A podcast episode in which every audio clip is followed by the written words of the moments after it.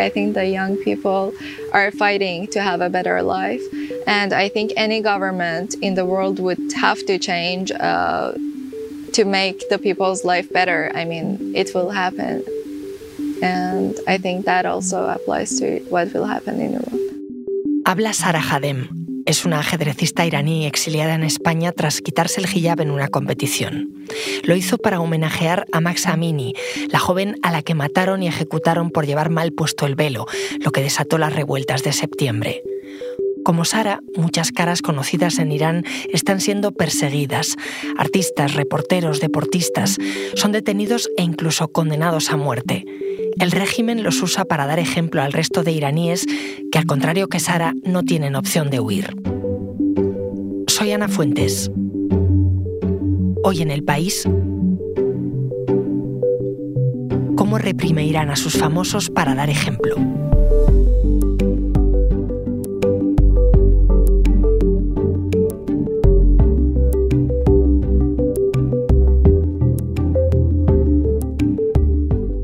Hablar de la represión que ha venido después de las protestas de septiembre en Irán, está aquí mi compañero experto en ajedrez, Leoncho García, que fue quien entrevistó a Sara. ¿Qué tal, Leoncho? Siempre encantado de hablar contigo. Para entender el contexto de lo que está pasando con esta ajedrecista, con Sara Ardat, pero te dijo a ti que la llamaras Sara, ¿no? Sí, Sara Hadem. Bueno, pues para entender el caso de Sara Hadem, em, Explícame, no es el único en el mundo del ajedrez de una deportista perseguida, ¿no? No, y especialmente en Irán. Eh, ha habido varios casos de jugadoras iraníes eh, que se negaron a jugar con velo, obviamente todas ellas escaparon de Irán, y luego está el otro problema de que están obligados a perder por incomparecencia cada vez que juegan contra un israelí, y eso provocó que uno de los mejores jugadores del mundo, Firuya, de 19 años, cuarto del mundo en este momento, se escapó de Irán porque estaba harto de eso. Y en el caso de Sara, decide jugar el Mundial de Rap sin velo en protesta por la muerte de Masha Amini y ya tiene decidido venir a vivir a España. ¿Cómo de importante es Sara Hadem en el mundo del ajedrez, Leoncho? En este momento es la decimoséptima del mundo en la modalidad clásica del ajedrez y ha llegado a ser medalla de plata en el Mundial de Rápidas, pero hay motivos para creer que su potencial es más alto de ese puesto 17 y que si no fuera iraní, sino de un país, digamos, entre comillas, normal, estaría más arriba. Dices que Sara eh, decidió no competir con velo en aquel torneo en protesta por el asesinato de Masha Amini, pero antes había competido con hijab. Siempre porque era obligatorio. Yo soy testigo, coincidí con ella, conviví con ella en varios torneos, por ejemplo en el Abierto de Gibraltar, que es el más importante del mundo, y allí Sara en su vida privada nunca llevaba hijab, pero en cuanto entraba en la sala de juego con cámaras y fotógrafos, ahí se ponía el velo. Solo que en esta ocasión decidió que ya estaba harta y ya se lo quitó. Um, to be honest, uh, personally, even before playing this tournament, I never was wearing the hijab. I mean, it was only in front of the camera. Sarah Hadem ha conseguido huir de Irán. Está exiliada en España. Pero, ¿cómo está? ¿Está tranquila? El clima que yo vi en la casa donde le hicimos la entrevista era muy positivo. Ella, su marido y su hijo de 10 meses, pues cuando los ves parecen una familia muy feliz, ¿no?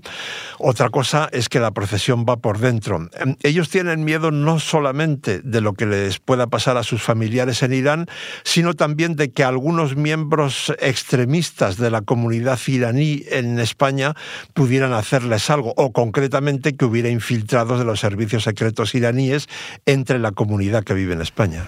And do you fear reprisals against your family because of that? Um, not really. I mean, maybe, but uh, when I decided to do that, of course, uh, I thought it's a personal decision. So uh, if something might happen, if I would have to answer to somebody about this, I think it should be myself, not the family. Por tanto, ella tiene que tomar algunas precauciones, especialmente en cuanto a ocultar su lugar de residencia. Pero, eh, Ana, ten en cuenta que en realidad esto es el principio, porque a mí me consta que no solo en ajedrez, también en otros deportes hay figuras de élite que están pensando en cómo no volver a Irán. Este tema, los represaliados en Irán, lo ha seguido una compañera nuestra, Trinidad Deiros, de la sección de internacional del país, así que voy a hablar con ella. Leoncho, muchas gracias y, hasta la próxima. Un placer, como siempre. Hola, Trinidad.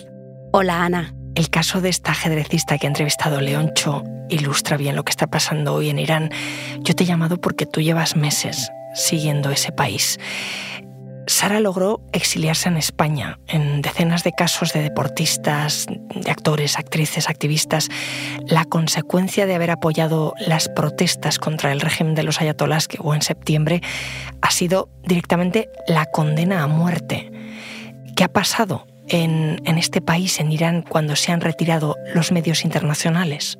En realidad, los medios de comunicación nunca hemos podido tener acceso eh, para cubrir estas protestas porque el régimen iraní ha dado los visados de prensa con, cuentagotas. Eh, por ejemplo, este periódico pidió un visado hace más de tres meses que todavía prácticamente cuando cuando murió la joven Maxamini, ¿te acuerdas? La chica a la que detuvieron por llevar mal puesto el velo y que murió bajo custodia policial eh, tres días después. Eh, en todo este tiempo, eh, con una gran opacidad, las protestas han seguido. En los cuatro meses transcurridos que han transcurrido desde, desde esa muerte, la gente ha seguido saliendo a la calle, la gente ha seguido manifestándose e incluso hay personas que salen, siguen saliendo todos los días. Es decir, todos los días salen a la calle a enfrentarse a la represión. Eh, hablábamos hace poco con una iraní, con una mujer que nos decía, me han pegado, no puedo andar, tengo secuelas por las veces que me han golpeado, pero yo voy a seguir saliendo todos los días hasta que no caiga este régimen. De todas maneras, tengo la impresión de que quizás hay mm, una ralentización en algunas protestas, es decir, su número es inferior, pero es sobre todo debido a esta represión terrible que el régimen está desplegando hacia la gente, que incluye, como tú has dicho, las condenas a muerte, cuatro condenas a muerte que sepamos. Te iba a preguntar justamente en cifras cómo se traduce esa represión. Las cifras de las que disponemos son parciales y seguramente inferiores a la realidad. Y ya de por sí son gravísimas, porque estamos hablando, según los datos con los que cuentan las, organizaciones que, que, están contabilizando las víctimas, estamos hablando de al menos 481 personas muertas en la represión a manos de las fuerzas de seguridad y paramilitares, es decir, casi 500 muertos, alrededor de 20.000 detenidos y sobre todo desde inicios de diciembre se ha ejecutado al menos a cuatro jóvenes. Estas condenas a muerte tienen un componente ejemplarizante porque a varios de ellos se les ha ahorcado de una grúa. Eh, es decir, han sido jóvenes que se les han tapado los ojos, eh, se les ha cubierto la mirada, eh, que es algo que quita mucho la humanidad. El régimen iraní es un régimen que da muestras de querer quitar la humanidad a las personas contra las que despliega su represión. ¿no? Y estoy pensando, por ejemplo, en el caso del segundo ejecutado, al que colgaron de una grúa de madrugada en medio de los vítores de, adeptos al régimen iraní. Eh, no, no podemos saber, de todas maneras, si no se ha ejecutado a más personas, porque una práctica habitual del régimen iraní según ha denunciado Amnistía Internacional, es ejecutar a personas acusándolos de cargos de delitos común, eh, sobre todo el tráfico de drogas, cuando en realidad son disidentes. Esto ya ha sucedido. El primero de estos cuatro ejecutados que sabemos que ha sido ejecutado en relación con las protestas se llamaba Mohsen Sekkari y era un chico de 22 años que fue ahorcado en la cárcel.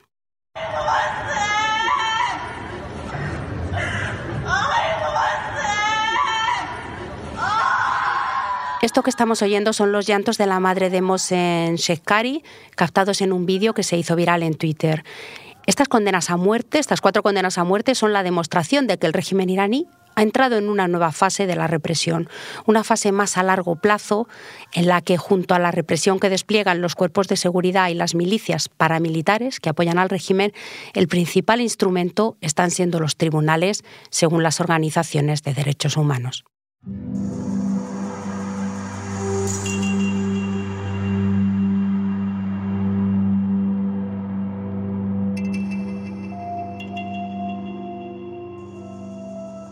Dices que se ha entrado en una nueva fase de la represión. Eh, ¿Quiénes son las víctimas? No sé si hay un perfil. El perfil es variado y cabe suponer que son sobre todo iraníes normales, como la mayoría de los que se manifiestan.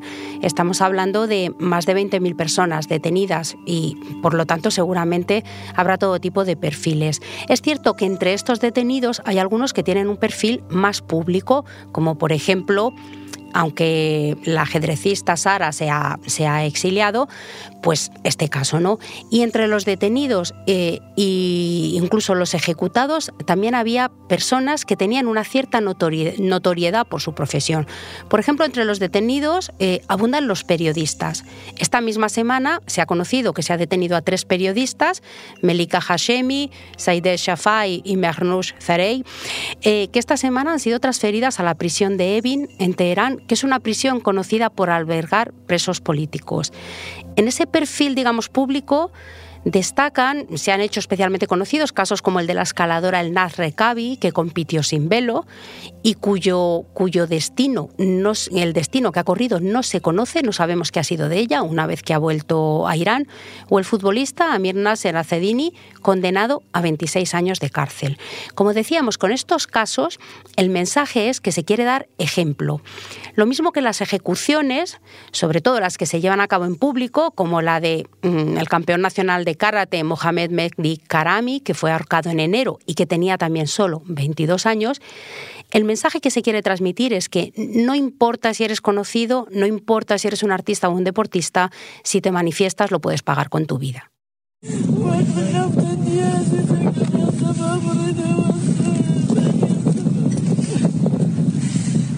Esto que estamos escuchando es unas familiares de este joven campeón de karate, Mohamed Mehdi Karami, en un vídeo en el que ponían dos ramos de flores y una foto en su tumba en el cementerio donde fue enterrado tras la ejecución. Estos ejecutados, Trinidad, estos exiliados, estos detenidos, son jovencísimos. ¿De qué se les acusa? Sí, son personas muy jóvenes, pero hay que tener en cuenta que el perfil de los manifestantes es el de una persona muy joven.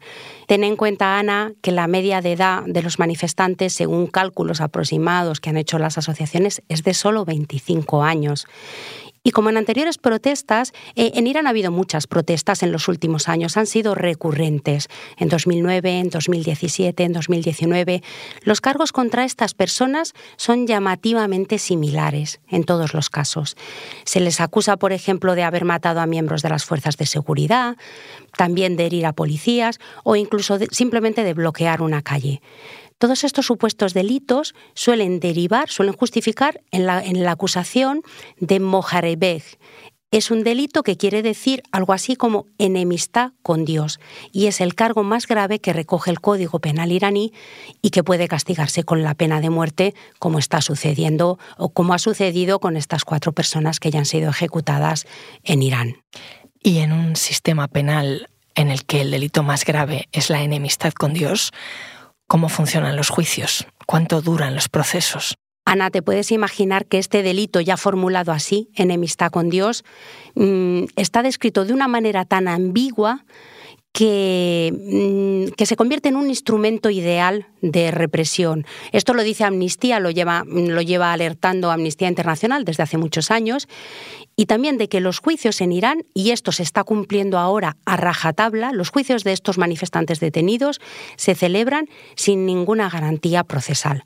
Los acusados no pueden elegir abogado, por ejemplo, se les asigna uno de oficio que en algunos casos ha apoyado las tesis de la acusación, es decir, no solo no defiende a su representado, sino que le, acusa, al igual que el Ministerio Público.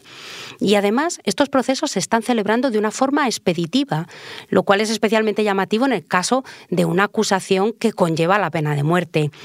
Por ejemplo, eh, cuando, cuando se analiza el juicio del segundo ejecutado, Majid Reza Ragnavar, que fue colgado públicamente, como te decía, de una grúa, y le ejecutaron tres semanas después de su detención.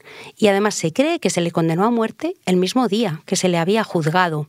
Según las leyes islámicas vigentes en Irán, cualquier condenado a muerte tiene derecho a apelar la condena en un plazo de 20 días después de recibir la sentencia. Y luego esta apelación es revisada por el Tribunal Supremo. Este chico fue ejecutado 18 días después de ser condenado, con lo que se cree que su familia ni siquiera pudo presentar el recurso. Eso para que te hagas una idea de hasta qué punto se violan las garantías procesales de, de estas personas, de estos jóvenes.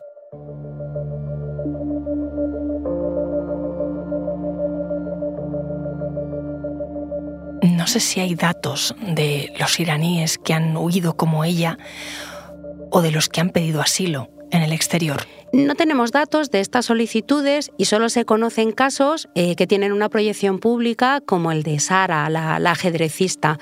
Por desgracia, estas solicitudes, no es el caso de Sara, que es una deportista de élite, por supuesto, pero estas solicitudes de, los iraníes de a pie tienen pocas posibilidades de prosperar, pues estamos en un contexto de restricciones crecientes al derecho de asilo en muchos países y sobre todo en los últimos meses, como sabes, Ana, por ejemplo, en Europa se ha dado la prioridad a los, a los refugiados ucranianos, con lo cual eh, personas procedentes de otros países, como pueden ser los iraníes o los afganos, han quedado relegados a un segundo plano. Y ante este nivel de persecución, ¿qué es lo que dice la comunidad internacional?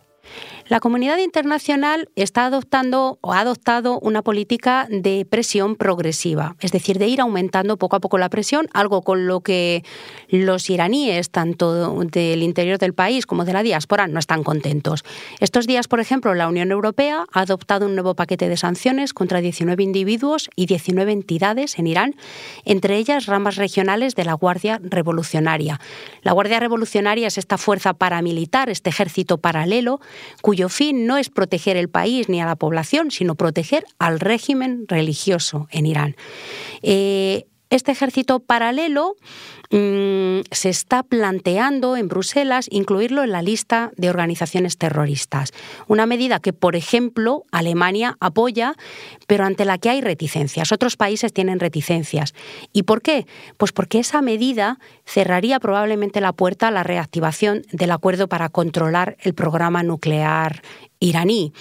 Eh, la tardanza de la comunidad internacional y sobre todo de la Unión Europea en incluir a la Guardia Revolucionaria como organización terrorista está siendo muy criticada en Irán y estos días corrían memes, por ejemplo, de las redes de iraníes, memes de Josep Borrell, el alto representante de política exterior de la Unión Europea, mm, disfrazado con un uniforme de la Guardia Revolucionaria. En fin, que dentro de todo se lo toman con humor, pero los iraníes creen que la presión internacional está siendo muy escasa. La última vez que estuviste aquí conmigo, me contaste lo que había pasado con Masha y yo te pregunté si las revueltas de septiembre podían ser el principio del fin de ese régimen de los ayatolás. Y yo recuerdo que me dijiste que ninguna dictadura se mantiene muchos años sin el apoyo del pueblo. Yo no sé cómo lo ves ahora, pasados unos meses y con esta ola de represión. Sigo pensando, Ana, que el régimen iraní es un régimen que está sentenciado. La pregunta es, ¿cuánto tiempo? podrá mantenerse. Tras cuatro meses de protestas, lo que está claro es que para sobrevivir está teniendo que recurrir a una represión feroz. Y eso a largo plazo no le augura un, futuro. Un futuro. Eh, no parece, sin embargo, que la supervivencia de este régimen, que ya lleva 43 años en Irán, no nos olvidemos, esté amenazada. Es cierto, como, como acabas de, comentar, eh, que el día anterior a que cayeran otras autocracias, otras dictaduras, estoy pensando, por ejemplo, eh, el día anterior a que cayera la dictadura de Ben Ali en Túnez, nadie pensaba que Ben Ali iba a tener que huir al día siguiente. Nadie, excepto los tunecinos. Los tunecinos, el día que cayó Ben Ali, te decían, lo vamos a derrocar, va a caer esta dictadura, Ben Ali va a marcharse. Y esa misma noche lo hizo. Y los periodistas, incluidos los que estábamos allí, no nos lo creíamos. Es lo mismo que hacen ahora los iraníes. Muchos de ellos creen que este será el año en que acabará el régimen religioso en Irán. No lo podemos decir, pero eso es, eso es lo que ellos creen. Trinidad, gracias. Gracias, Ana.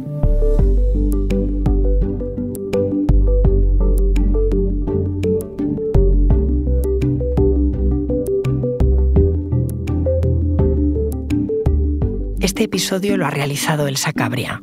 La grabación en estudio y el diseño de sonido son de Nacho Taboada y Nicolás Chabertidis. La edición es de Ana Rivera y la dirección de Silvia Cruz La Peña. Yo soy Ana Fuentes y esto ha sido Hoy en el País. De lunes a viernes volvemos con más historias. Gracias por escuchar.